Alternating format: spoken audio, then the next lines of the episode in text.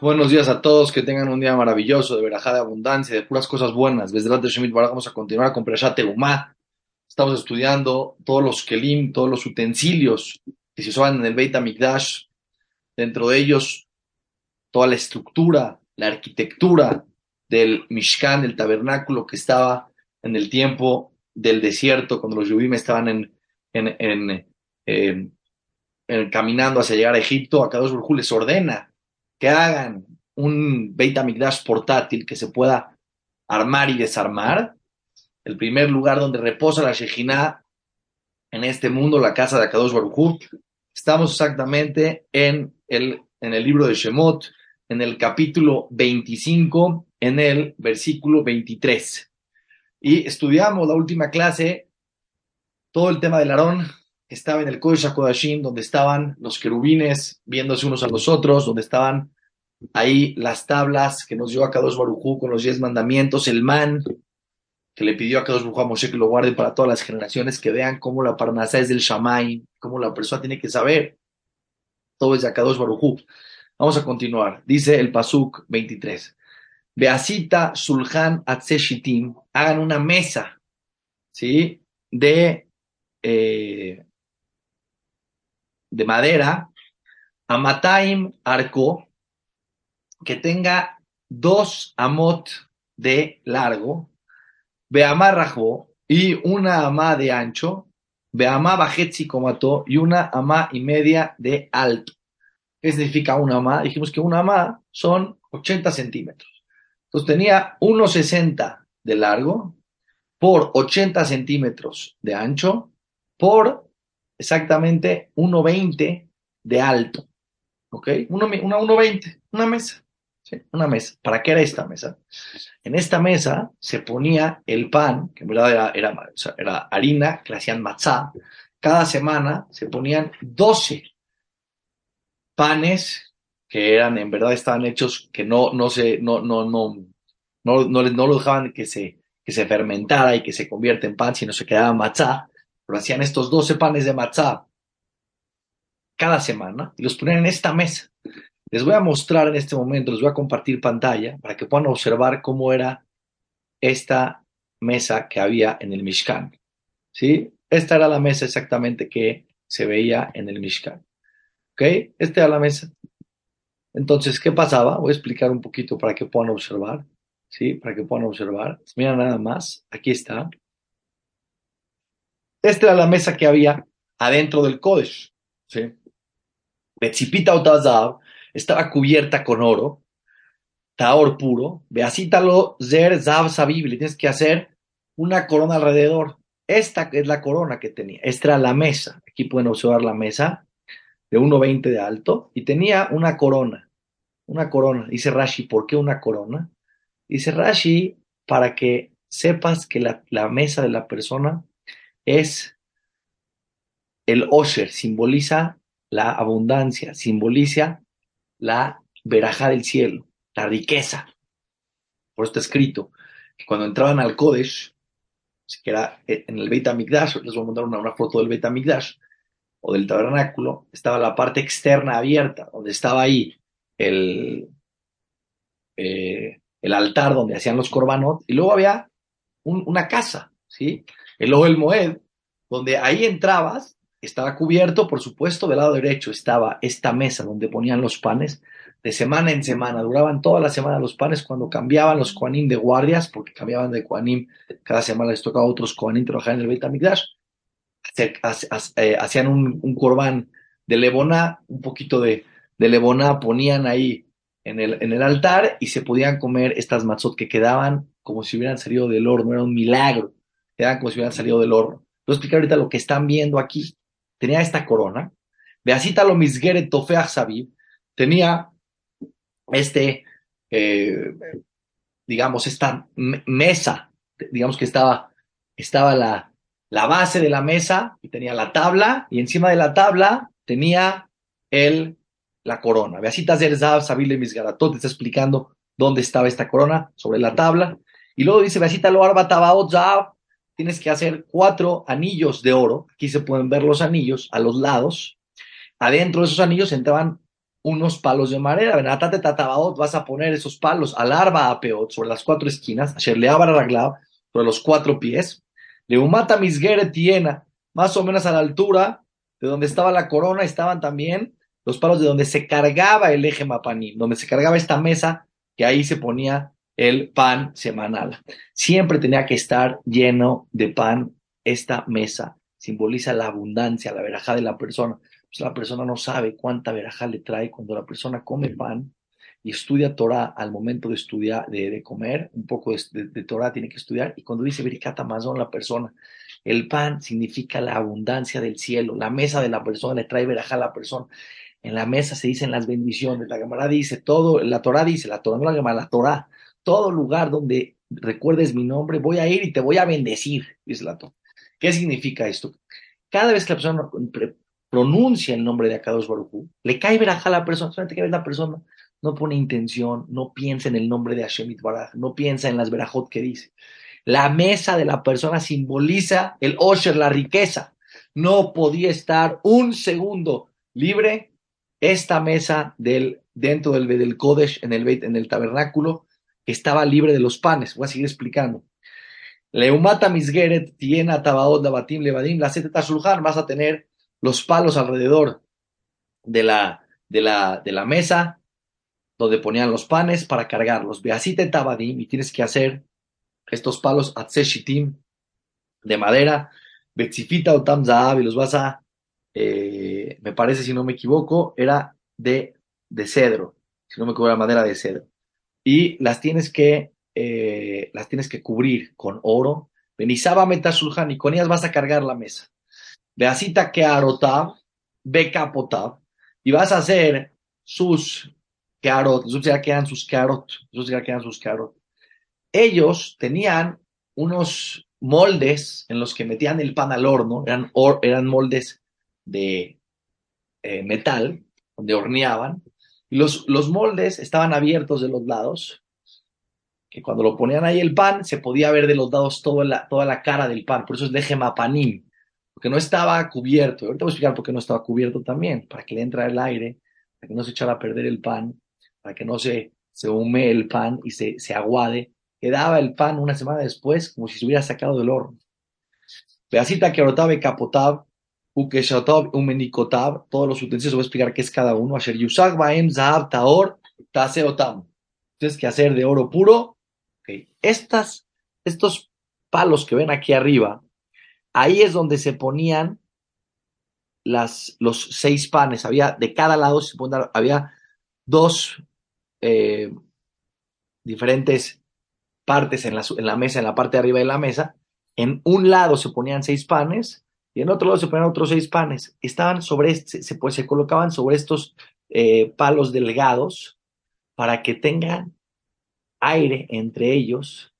Se veía espectacular, era una locura. Aquí pueden observar cómo se veía todo el, la mesa que estaba dentro del Beit ¿Sí? En Atata, la Sulhan Lejem Panim, vas a poner sobre esta mesa el pan, porque se llama Lejem Panim, Panim es cara porque les digo, si tú podías ver una parte del pan. Lefanay Tamir, tiene que estar siempre, ¿sí? Siempre tiene que estar el pan ahí. Cuando sacaban uno, metían el otro inmediatamente, todos los Juanim se lo comían. Esta es la primera parte de la perashá que vamos a estudiar hoy. La segunda parte de la perashá, ahorita les voy a compartir. Les voy a compartir. Vamos a estudiar ahora algo muy interesante. Es saber, es importante saber un poco. Cuando hablas del eje mapaní, por eso la dice también cuando la persona reza y hace tefila, si quiere sabiduría, tiene que inclinarse muy poquito hacia la izquierda. Cuando reza la amidad la persona, tiene que inclinarse un poquito hacia la izquierda. No cambiarse por completo del lado como que está rezando a otro lado, está prohibido. Inclinarse un poquito hacia la izquierda si quiere sabiduría, porque eso es la menorá. Ahorita vamos a estudiar la mitzvah de que había una menorá, la, la menorá del Beit HaMikdash, ¿no? Pero si quiere osher la persona, si quiere riqueza, cuando hace la amidad, tiene que inclinarse un poquito a la derecha. Porque cuando la persona entraba al Kodesh, ¿sí? El lado derecho estaba la, el eje Mapanim, la mesa donde estaba el pan, y del lado izquierdo estaba la menora. Como diciendo la Kadosh Urujú, yo quiero esa abundancia que bajaba por el Beit HaMikdash, simbolizado por la mesa, con los doce panes que estaban ahí todos los, todos los días, que cada semana se los comían los cuales. Vamos a seguir en el, en el pasuk número 31. Beasita menorat zav, quiero que hagas una menorá de oro, taor puro, miksheta asea menorá. Tiene que ser de, un, de, un de una sola pieza de oro. Quiere decir, no agarraban, formaban los brazos de la menorá, la base de la menorá y luego las unían. No, era una, de verdad, era una, eh, eh, una, algo artesanal. Agarraban una pieza de oro de muchísimos kilos de oro y la iban, como un artesano que va eh, trabajando con esto, la iban formando de una sola pieza, como dice el Pazuk. Yerajea becanea, sus piernas, sus brazos, Gebiea, sus eh, vasos, Caftorea, sus botones, Uprajea y sus flores, Mimena y U. Les voy a poner la foto para que puedan observar de qué se trata. Está muy interesante verlo. Cuando la persona lo ve, tiene eh, otra, otro entendimiento. ¿Ok? Les voy a compartir pantalla para que lo puedan ver. Ok. Esta era la menorá del Beit HaMikdash, del tabernáculo en el desierto. ¿Ok? Este era su pie, estas eran sus manos.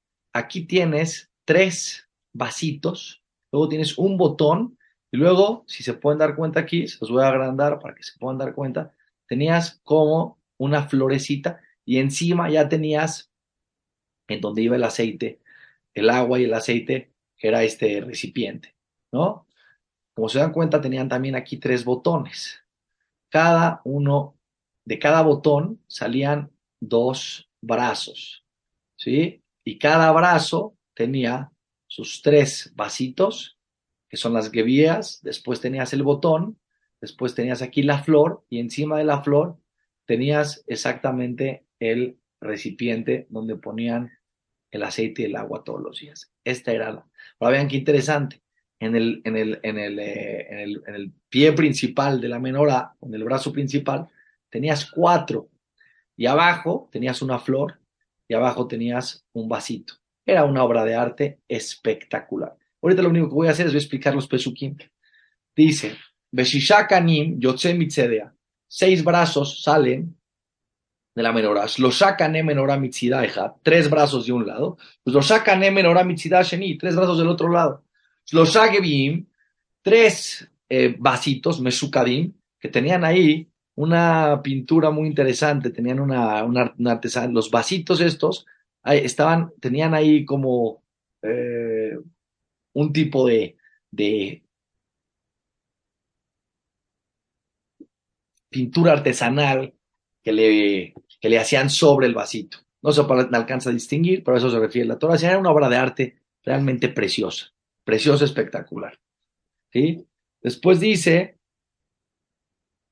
Becanea Ejad Kaftor Baperach, con su botón y su flor, los Agebeim Sukadim, Becanea Ejad, y de los dos lados, que en cada, en, cada, en cada uno de los brazos tenía estos tres vasitos, el botón y la flor Kaftor Baperach, que necesita canim para los seis brazos, Ayotzimina menorá que salen de la menorá. O a menorá, pero en la menorá misma se refiere al brazo principal, al pie principal, Arba Gebaim. Tenía cuatro, eh, cuatro vasitos mesukadim, Kaftoreo Pargea, porque tenía aquí arriba tres, aquí abajo tenía otro. Bekaftor Tajachenea Kanim, y había un botón por cada dos brazos Mimena, Becaftor, Taja, Chenea, Camni, Mimena. Becaftor, Taja, Chenea, Cani, Mimena, como está diciendo aquí. Un botón, dos brazos, otro botón, dos brazos, otro botón y dos brazos.